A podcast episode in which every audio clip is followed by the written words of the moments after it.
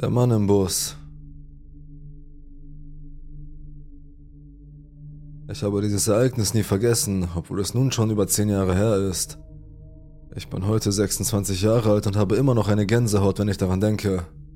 Um genau zu sein, erstreckte sich dieses Ereignis über einen Zeitraum von mehr als sechs Monaten.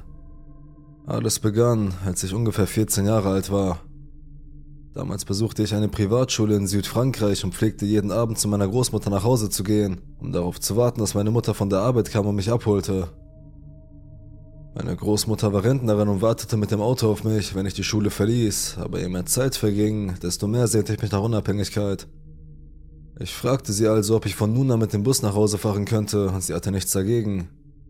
Ich setzte mir gerne Kopfhörer auf die Ohren und genoss die lange Fahrt, um meine Lieblingsmusik zu hören und in meiner eigenen Bubble zu sein. Die nächste Bushaltestelle lag etwa 10 Minuten Fußweg von ihrem Haus entfernt, da die Bushaltestelle gegenüber ihrer Sackgasse wegen mangelnden Fahrgastzahlen geschlossen worden war, was ein unglücklicher Zufall war. Das störte mich jedoch nicht. Ich begann also jeden Tag zur gleichen Zeit den gleichen Bus zu nehmen. Als ich 14 Jahre alt war, sah ich wirklich wie ein Kind aus. Wenn ich Kind sage, dann meine ich, dass ich schon immer ein kindliches Gesicht hatte, aber in diesem Fall war es wirklich auffällig. Ich hatte keine weiblichen Formen und Rundungen, ich hatte immer niedliche Plüschtiere an meiner Tasche hängen. Und dann fiel mir zum ersten Mal dieser Typ im Bus auf, das muss so im September oder Oktober gewesen sein. Er war etwa 40 Jahre alt, nicht sehr groß und hatte eine Glatze. Er ist mir aufgefallen, weil er mich immer anstarrte. Ich hatte sogar das Gefühl, dass er nicht einmal blinzelte. Er lächelte mich an, was mir nicht gerade Vertrauen einflößte, aber das war völlig instinktiv. Ich war noch nie mit der Realität der Welt konfrontiert worden. Ich war noch sehr naiv, aber ich wusste, dass irgendetwas nicht stimmte. Ich habe nichts gesagt. Ich beschloss einfach, der Situation, in der ich mich nicht wohlfühlte, zu entfliehen, indem ich in eine andere Richtung schaute und das war's. Das sollte der Anfang von etwas sein, an das ich mich für immer erinnern würde. Dieser Mann an denselben Bus wie ich, jeden Tag zur selben Zeit, selbst wenn ich meinen Fahrplan änderte. Bis heute habe ich keine Ahnung, wie er an diese Information gekommen ist. Hat er mich beobachtet? Lebte in der Nähe der Schule? Er starrte mich immer mit seinem seltsamen Lächeln unaufhörlich an, sprach aber nicht mit mir.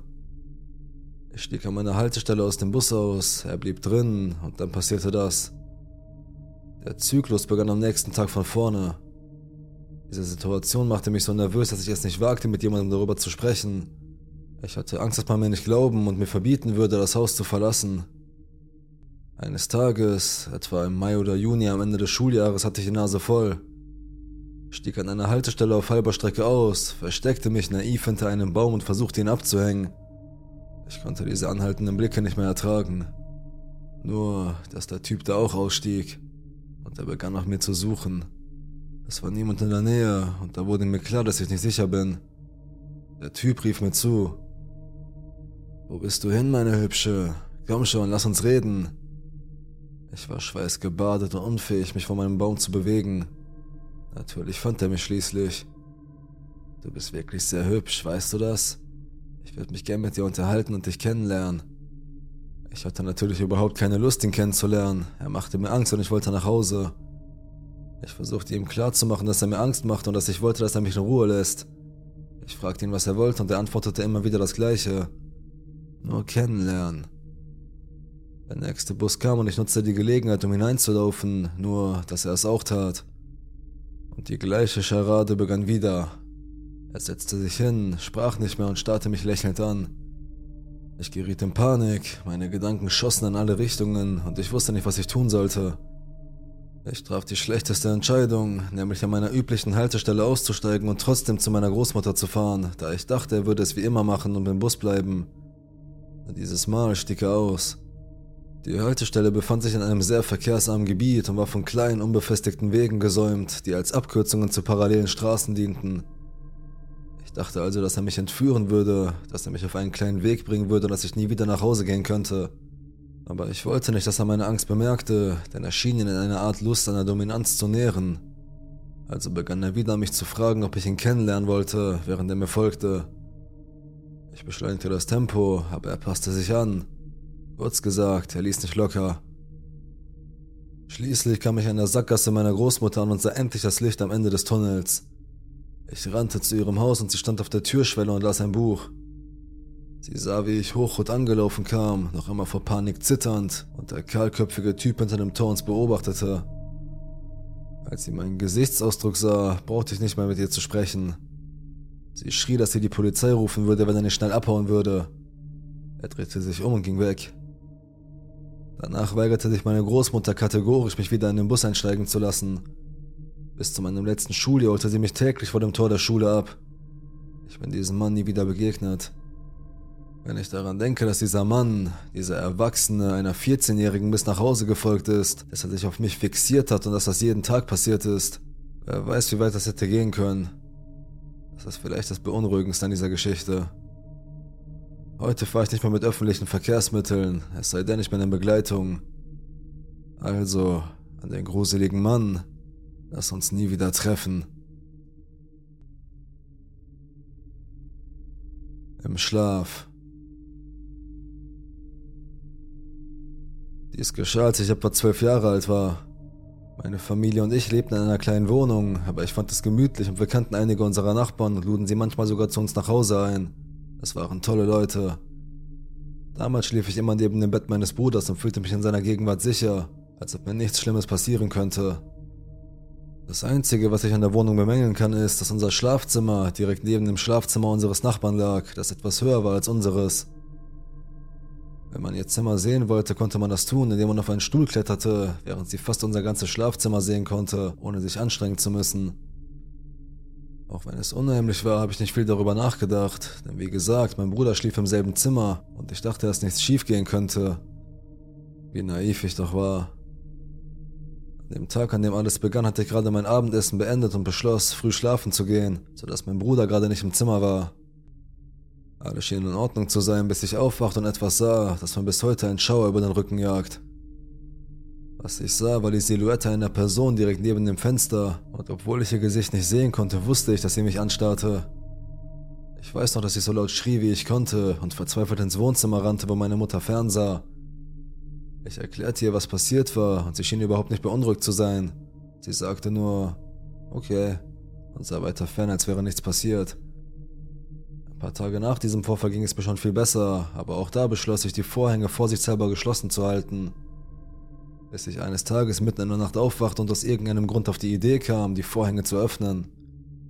Und wie zu erwarten war, stand sie wieder da und starrte mich an. Wie beim ersten Mal konnte ich ihr Gesicht überhaupt nicht sehen, war eine schwarze Gestalt. Ich weiß nicht, wie oft sie das tat, aber in den folgenden Tagen wachte ich jede Nacht etwa zwei bis dreimal auf. Und obwohl die Vorhänge mal geschlossen waren, hatte ich das Gefühl, dass sie da war und mich beim Schlafen beobachtete. Ein paar Tage später beschloss ich meinen Eltern alles zu erzählen, und ab da wurde es nur noch unheimlicher. Sie sagten, dass direkt neben unserer Wohnung eine ältere Frau lebte, die krank war und deren Sohn sich um sie kümmerte. Sie sagten, dass sie wegging, um den Müll rauszubringen, und sie schlich sich hinter ihnen her und lächelte, während sie geduldig darauf wartete, dass sie sich umdrehten.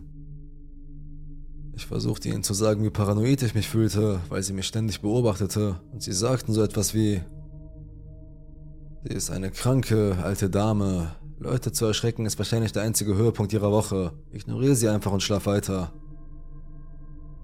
Heutzutage ist mir das ziemlich egal, aber ich erinnere mich, dass ich sehr wütend auf sie war. Warum haben sie mir nicht geholfen?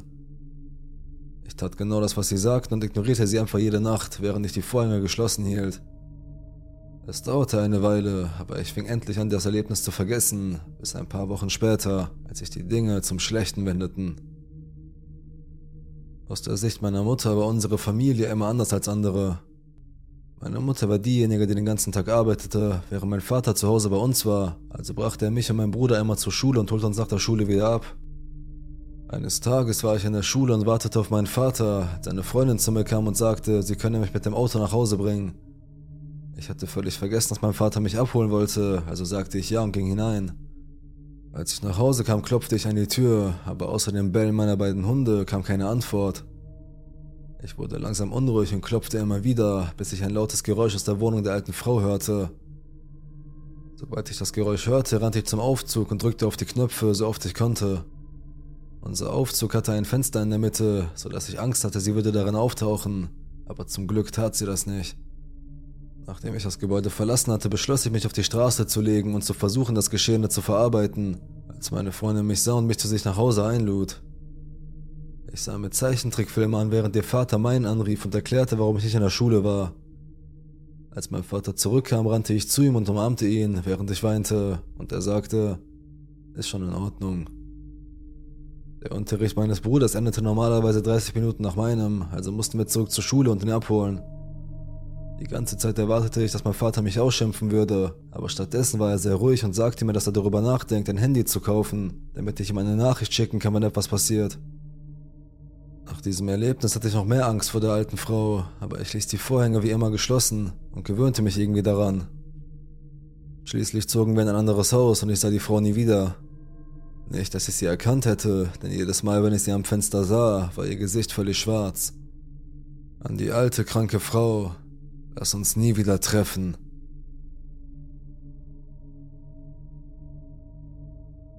Der Kunde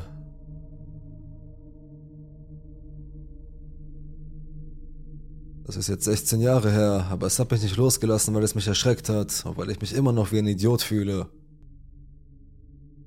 Ich lebe in Honduras, das mehr als einen gerechten Anteil an Problemen hat. Gewalt und Armut stehen dabei ganz oben auf der Liste. Man wächst also mit Dingen auf, die völlig normal sind. Eines davon ist, dass Familien ihre Töchter an reiche Verehrer verheiraten. Manchmal wird die Tochter von Gleichaltrigen unter Druck gesetzt, damit sie den Avancen eines reichen Arschlochs nachgibt, und manchmal fühlt es sich an wie offener Menschenhandel. Das kommt in Kleinstädten häufiger vor, ist aber auch in größeren Orten nicht ungewöhnlich. Als wir aufwuchsen, waren meine Geschwister und ich von den schlimmeren Dingen, die hier passieren, abgeschirmt, weil unsere Eltern sich den Hintern aufgerissen haben, um uns in gute Schulen zu stecken, in einem relativ sicheren Ort zu leben und uns dazu zu erziehen, vorsichtig zu sein und nicht dorthin zu gehen, wo wir nicht hingehörten. Meine Mutter besaß ein Café in einem Hafen und viele ihrer Kunden waren Touristen und Ausländer, die auf dem Weg zu ihren Villen oder Strandhäusern anhielten. Einer von ihnen war ein älterer Amerikaner, der sich nach ein paar Gesprächen mit meinen Eltern gut verstand. Einmal lud er sogar unsere ganze Familie zu einem Kochabend in sein Strandhaus ein. Er war immer nett und freundlich und verströmte eine süße Ausstrahlung. Er sah sogar ein bisschen aus wie der Weihnachtsmann. Eines Tages, als ich seine Bestellung aufnahm, bat er mich, mich zu ihm zu setzen. Er fragte mich nach der Schule und meinen Zielen nach dem Abschluss und in meinem Kopf ging kein Alarm los, weil ich dachte, dass er sich langweilte und mit jemandem plaudern wollte, bevor meine Mutter aus ihrer Pause zurückkam. Dann nahmen die Dinge eine schlechte Wendung. Er sagte, er wüsste von den Schwierigkeiten, die meine Familie in letzter Zeit hatte, vor allem über die Schulden und dass mein Vater wegen eines Unfalls nicht mehr arbeiten kann. Ich nicke zustimmend und denke mir, dass meine Eltern ihn um Hilfe oder ein Darlehen oder so etwas gebeten haben. Dann sagte er, dass er davon sprach, dass ich mit ihm zurück in die USA gehen sollte, da ich ein Visum habe und ihm helfen könnte, während ich bei ihm wohne. Er machte einige Bemerkungen über mein Aussehen und sagte, dass jeder lieber warten würde, bis ich meinen Abschluss gemacht hätte, was noch ein paar Monate entfernt sei, aber dass meine Familie jetzt Hilfe bräuchte und es nicht angemessen wäre, wenn er einspringen würde, wenn es nicht seine Familie wäre. Wenn wir also bald heiraten würden, würde er sich um alles kümmern. Ich war verblüfft und murmelte nur etwas wie Nein, danke, Sir. Er sagt, ich müsste mich nicht sofort entscheiden, aber wir sollten an diesem Wochenende eine Fahrt mit seinem Boot machen, um zu sehen, ob wir uns verstehen.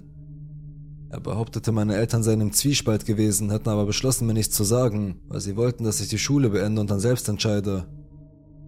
Aber er drehte die Sache um und sagte, ich sei die Älteste, ich müsse auf meine Geschwister aufpassen und meine Eltern hätten sich um mich gekümmert und ich müsse mich um sie kümmern. An diesem Punkt fühlte ich eine Grube in meinem Magen, weil ich glaubte, dass er wirklich mit ihnen darüber gesprochen hatte, mich wegzunehmen und dass sie wirklich darüber nachdachten. Anstatt ihm zu sagen, dass er sich ficken soll, begann ich zu verhandeln und fragte, ob dieser und jener mit mir auf die Wochenendreise gehen könnte und ob ich die Highschool in den Staaten beenden könnte und so weiter. Dabei hielt ich die Tränen zurück. Er beruhigte mich und sagte mir, dass meine Eltern bereits Nein gesagt hätten, dass ich aber darüber nachdenken und warten solle, bis sie das Thema ansprechen und er nahm mir das Versprechen ab, ihm nicht zu sagen, dass er mich bereits vorgewarnt hatte. Dass es wichtig sei, dass ich ihm beweise, dass er mir vertrauen könne. Wie sich herausstellte, hat er nur gelogen. Er brachte die Idee zwei Tage, nachdem er es mir gesagt hatte, bei meinen Eltern zur Sprache. Meine Mutter lehnte sie sofort ab und er bestand darauf, mich nach meiner Meinung zu fragen und meine Mutter sagte ihm, dass er sich nicht die Mühe machen würde, weil ich die Schule abschließen und aufs College gehen würde und damit meinem Leben machen könnte, was ich wollte. Es war während des Abendessens, zwei volle Tage nach dem Gespräch mit dem Mann, und ich fing an zu heulen und sagte ihm, dass er dies und jenes gesagt habe und dass sie es niemandem erzählen sollten.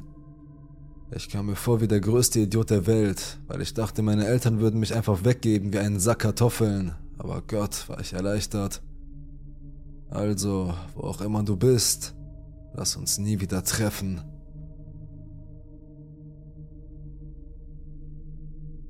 Die Kirche.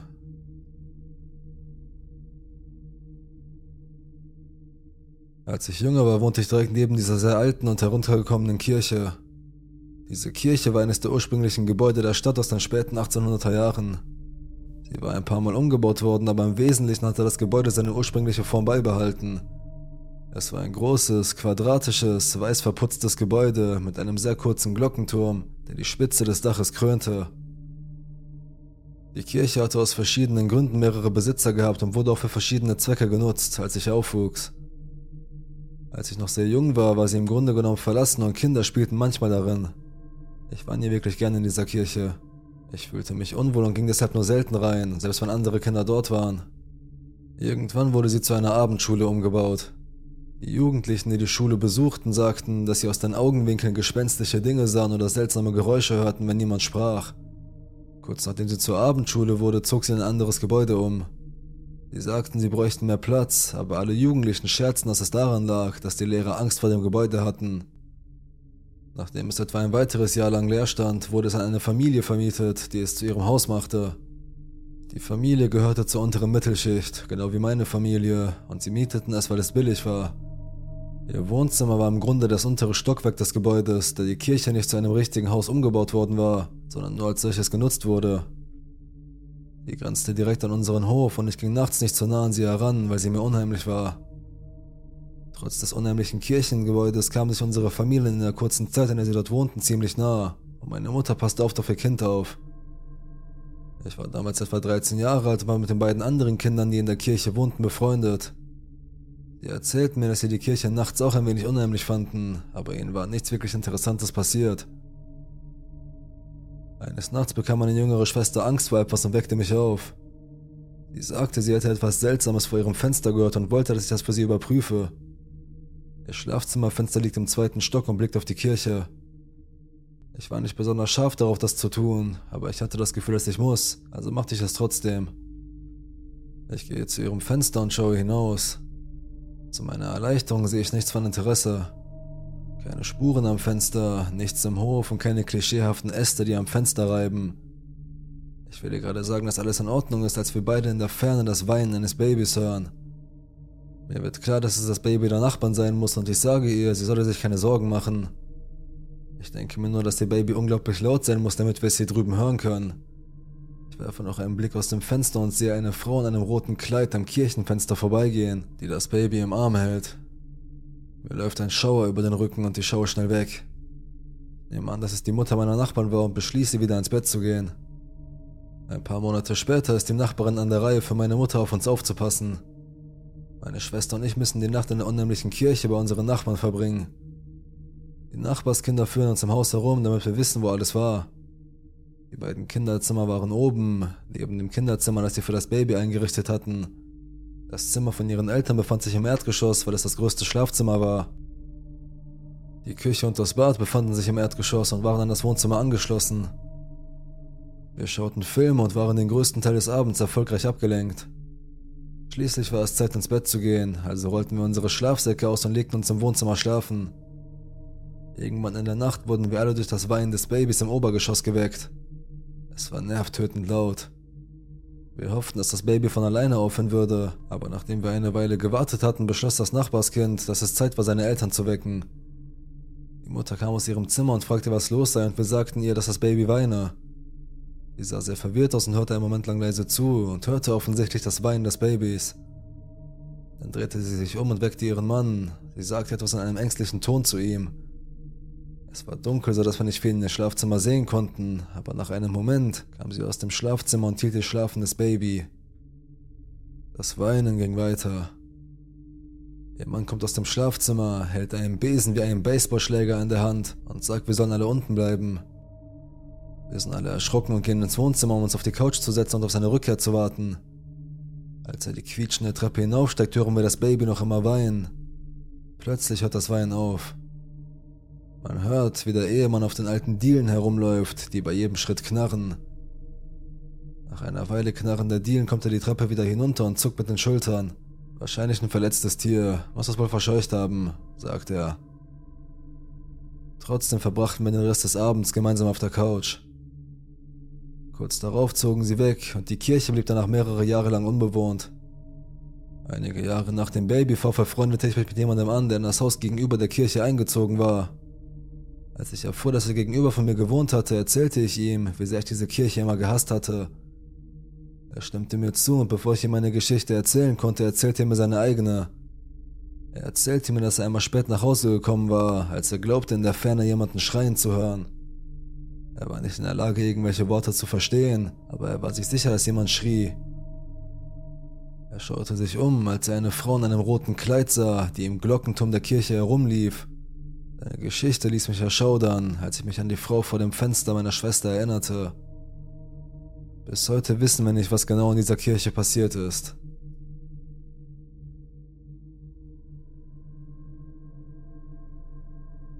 Das Erbe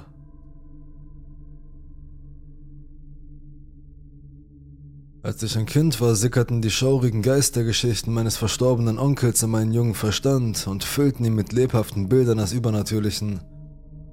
Seine Geschichten waren so überzeugend, dass es als Kind unmöglich war, nicht an die unheimlichen Möglichkeiten zu glauben, die er präsentierte. Er liebte es wirklich, seine kleinen Nichten und Neffen zu erschrecken. Im Mittelpunkt vieler der unheimlichen Erzählungen meines Onkels stand das alte Haus meiner Großmutter, ein Relikt aus der Vergangenheit, das nicht weit vom Familienfriedhof entfernt stand. Es hatte eine Geschichte, die mit dem Übernatürlichen verwoben war, was es zur perfekten Kulisse für seine Geschichten machte. Mehrere Familienmitglieder waren in seinen Mauern verstorben, darunter mein Großvater und seine beiden Töchter im Kleinkindalter. Meine Großmutter sprach oft von Wesen, die sie am Fußende ihres Bettes besuchten. Ihre Natur war ein Rätsel, Geister oder Engel, niemand konnte es mit Sicherheit sagen. Die meisten in der Familie taten ihre Berichte als Halluzination ab, aber meine Mutter und ich glaubten ihr, und mein Onkel ließ ihre Vision häufig in Form von Geschichten lebendig werden. Unter den vielen Geschichten, die er mir erzählte, gab es zwei, die meine Vorstellungskraft unauslöschlich prägten. Die Geschichte von einem geheimnisvollen Licht, das zur Geisterstunde über den Friedhof wanderte, und ein Gespenst, das sie über mehrere Generationen besucht hatte. Im Laufe der Jahre hatte ich jedoch drei eigene paranormale Erlebnisse, die sich alle um dasselbe Haus drehten, sodass ich mich fragte, ob die Erzählungen meines Onkels vielleicht mehr als nur Gruselgeschichten gewesen waren. Meine allererste Begegnung fand an einem Wochenende statt, als wir meine Großmutter besuchten. Damals war ich gerade sieben oder acht Jahre alt. Ich saß auf dem Boden im Wohnzimmer und spielte mit Spielzeug. Einige Zeit später sah ich meine Mutter an und sagte ihr, dass ich auf die Toilette müsse. Als ich die Badezimmertür erreichte, sah ich im Augenwinkel etwas, das mich völlig aus dem Konzept brachte. Ich sah eine Erscheinung, die so schockierend real war, dass ich wie erstarrt war. Gleich hinter der Badezimmertür kam jemand die Treppe hinunter, der eine alte, helle braune Hose trug, dazu schwere braune Arbeitsstiefel. Ich konnte nicht über die Taille sehen und ich wusste, dass niemand die Treppe hinaufgehen durfte. Das war nicht die Kleidung eines Lebenden, es waren gespenstische, anachronistische Überbleibsel aus einer anderen Zeit, wie etwa aus den 20er oder 30er Jahren. Mein Herz raste und ich hatte Mühe, den unmöglichen Anblick zu verarbeiten, der sich mir bot. Die Hose kam mit einer unheimlichen, bedächtigen Langsamkeit die Treppe hinunter und blieb dann stehen. Panik durchströmte mich. Ich knallte die Badezimmertür zu und suchte verzweifelt nach einem Versteck. Mein Herz pochte unaufhörlich. Meine Gedanken rasten und ich versuchte mir einen Reim auf die Situation zu machen. Könnte es mein verstorbener Großvater sein? Ich brauchte nicht lange zu überlegen, bis ich bemerkte, dass sich die Badezimmertür nicht öffnen ließ. Sie hatte kein Schloss, doch ich war eingeschlossen und schrie verzweifelt um Hilfe. Minuten fühlten sich wie Stunden an, als ich darum kämpfte, die hartnäckige Tür zu öffnen und meine Hilferufe ungehört verhalten. Seltsamerweise befand sich das Wohnzimmer, in dem meine Eltern, meine Großmutter und meine Tante versammelt waren, genau auf der anderen Seite der Badezimmerwand. Aber niemand schien meine verzweifelten Rufe und Schreie zu hören. Schließlich öffnete sich die Tür und ich stürzte hinaus und rannte zurück ins Wohnzimmer. Ich schloss die Flurtür mit solcher Wucht, dass ich die Gespräche meiner Familie unterbrach. Sie sahen mich verwirrt an, weil ich plötzlich auftauchte. Das Verrückte daran war, dass niemand meine Schreie oder mein Hämmern an der Tür gehört hatte Ich erzählte niemandem von meiner Begegnung, auch nicht meinen Eltern, weil ich nicht für einen Spinner gehalten werden wollte. Meine Tante, eine eigensinnige alte Frau, die allein in ihrem alten Haus lebte, war immer sturzanfälliger geworden. Sie weigerte sich ihr Rettungsgerät zu benutzen und trug es nur selten um den Hals. Das bereitete unserer Familie täglich Sorgen und schließlich kam der Tag, an dem ihre beiden anderen Schwestern die Notwendigkeit eines Eingriffs nicht länger ignorieren konnten. Sie trafen die schwierige Entscheidung, sie in ein Pflegeheim einzuweisen, was sie strikt ablehnte. Meine Mutter hatte mehrere Nächte mit ihr verbracht, bevor die gefürchtete Entscheidung getroffen wurde, in der Hoffnung, den unvermeidlichen Umzug ins Pflegeheim zu verhindern. Doch trotz unserer Bemühungen war es zu spät. Meine Tante wurde in die Obhut des Heims gegeben und ihr Haus stand leer. Da meine Mutter bereits dort wohnte, beschloss ich mit dem Einverständnis meiner Tante dort einzuziehen, da ich mich unwohl fühlte, wenn meine Mutter allein war. Ein guter Freund von mir, der stets hilfsbereit und eifrig war, unterstützte mich bei diesem Vorhaben. Um Geld zu sparen, erlaubte uns meine Tante freundlicherweise, das alte Haus meiner Großmutter zu benutzen, um unsere Sachen vorübergehend zu lagern. Es war ein nostalgischer Ort, der mit Erinnerungen an die Vergangenheit meiner Familie gefüllt war. Allerdings stand es auch in dem Ruf, dass es dort spukte, eine Tatsache, die im Laufe der Jahre unzählige Geistergeschichten hervorgebracht hatte. Als meine Freundin die ersten Kisten ins Haus trug, ließ sie sie plötzlich fallen und rannte zurück zu mir, wo ich neben meinem Wagen stand. Ihr Gesicht war blass wie ein Gespenst und sie atmete schwer, als wäre sie gerade einen Marathon gelaufen. Sie stammelte, die, die drei Klopfgeräusche. Ich habe da drin Klopfen gehört. Ich hob eine Augenbraue und war zunächst skeptisch gegenüber ihrer Geschichte. Das Haus war alt und es war schon immer ein Zentrum für Geistergeschichten gewesen. Doch etwas an der Intensität in ihren Augen ließ mich umdenken. Der Ausdruck in ihrem Gesicht schien echt zu sein und ich konnte den Schauer, der mir über den Rücken lief, nicht ignorieren. In einem Haus, in dem es angeblich spuken sollte, war alles möglich. Wir beschlossen, mit dem Umzug fortzufahren, wenn auch mit einer gewissen Vorsicht. Wir fuhren fort, unsere Sachen ins Haus zu bringen, aber weder meine Mutter noch ich hörten etwas Ungewöhnliches. Es gab kein mysteriöses Klopfen oder unerklärliche Geräusche. Es war fast so, als ob die Geister, wenn es sie denn gab, wählerisch waren und sich vielleicht nur bestimmten Menschen offenbarten. In den folgenden Wochen kam meine Freundin weiterhin zu Besuch und bot ihre Unterstützung und Gesellschaft an. Sie half bei der Hausarbeit, mähte den Rasen und jätete Unkraut im Garten. Eines sonnigen Nachmittags, als ich gerade damit beschäftigt war, das Gestrüpp zu entfernen, bemerkte ich, wie sich ihr Verhalten änderte. Ihr Teint wurde blasser und ihre Augen huschten nervös im Garten umher. Besorgt ging ich auf sie zu und fragte sie, was los sei. Sie zögerte, bevor sie gestand. Ich habe das Gefühl, beobachtet zu werden. Und da oben, im Fenster des zweiten Stocks, da habe ich ein Gesicht gesehen. Mein Herz setzte einen Schlag aus und ich spürte, wie mich ein Schauer überlief. Es war nicht das erste Mal, dass sie sich durch die Anwesenheit des Hauses verunsichert fühlte. Sie schien wirklich Angst zu haben, die Erscheinung, die sie beschrieb, jagte ihr eine Heidenangst ein und gab ihr das Gefühl, sich zutiefst unwohl und unwillkommen zu fühlen. Nach diesem Tag wurden die Besuche meiner Freundin immer seltener. Sie kam nicht mehr zu uns rüber und wenn wir uns trafen, dann immer an einem neutralen Ort. Die Erscheinungen, die das alte Haus zu bewohnen schienen, hatten sie tatsächlich vertrieben.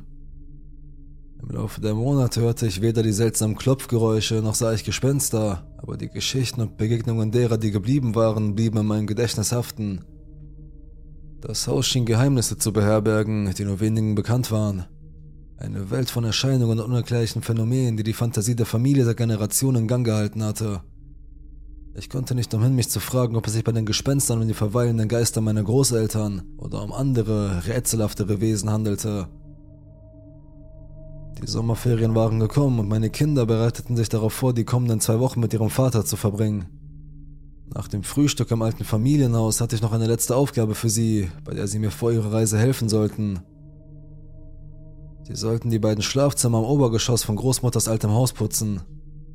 Du hättest die Gesichter der beiden sehen sollen. Erst war es Entsetzen, das plötzlich in Aufregung umschlug.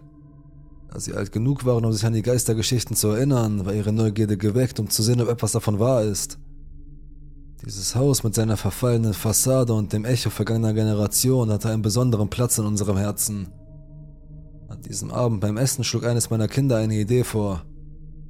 Warum nehmen wir nicht eine Kamera mit nach oben und schauen, ob wir irgendwelche Geister oder so sehen können? Er grinste schelmisch, wie es nur ein Kind tun kann, wenn es etwas Spannendes und zugleich Erschreckendes vorschlägt. Ich dachte einen Moment lang über den Vorschlag nach.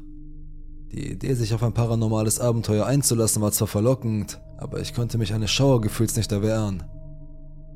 Dennoch konnte ich der Verlockung des Unbekannten nicht widerstehen. Also gut, lass es uns tun.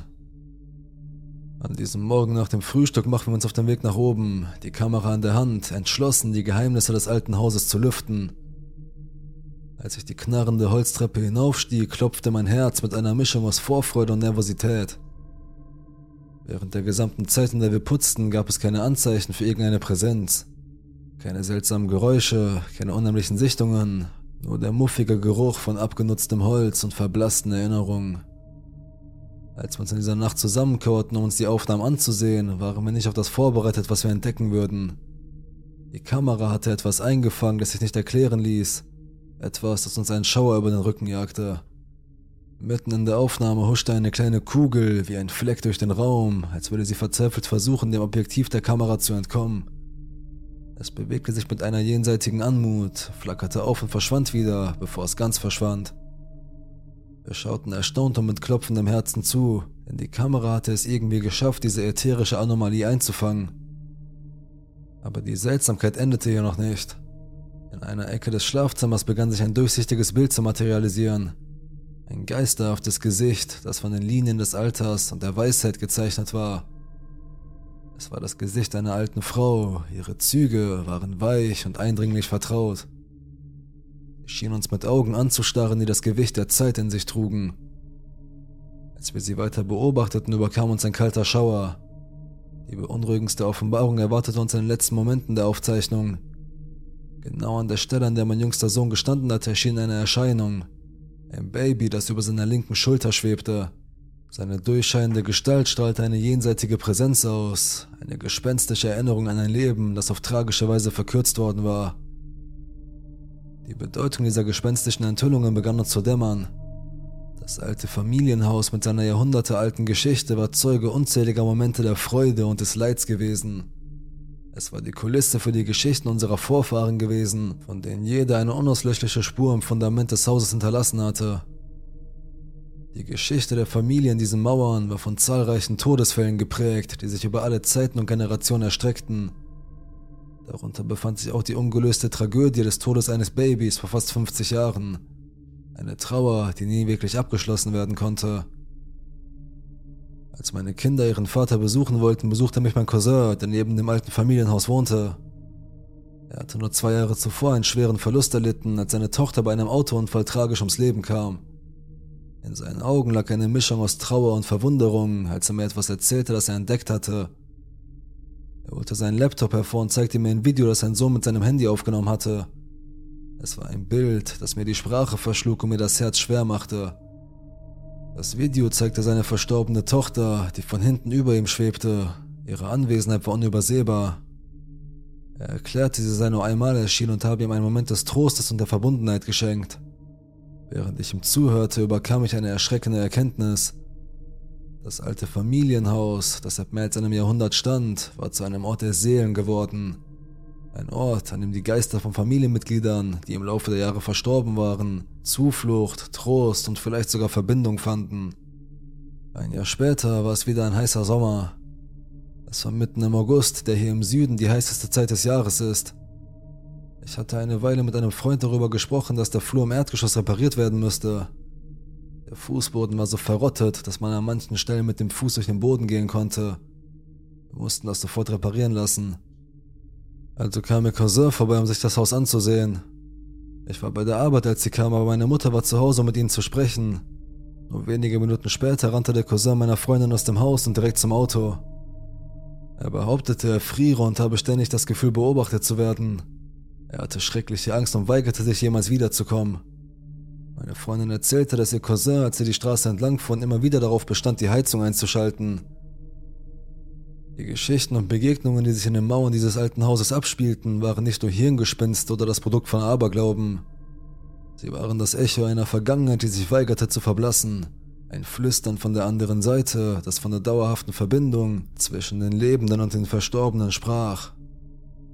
Als ich mich weiter um das alte Familienhaus kümmerte, konnte ich nicht umhin, ein Gefühl der Ehrfurcht vor den Generationen vor uns zu empfinden. Das Haus war zu einer Brücke geworden, zu einem Portal, durch das wir einen Blick auf das Leben und die Geister unserer Vorfahren werfen konnten. Es war ein Ort, an dem die Vergangenheit und die Gegenwart aufeinander trafen, an dem die Grenze zwischen den Lebenden und den Verstorbenen verwischte und an dem sich das Erbe unserer Familie auf geheimnisvolle und ergreifende Weise weiter entfaltete.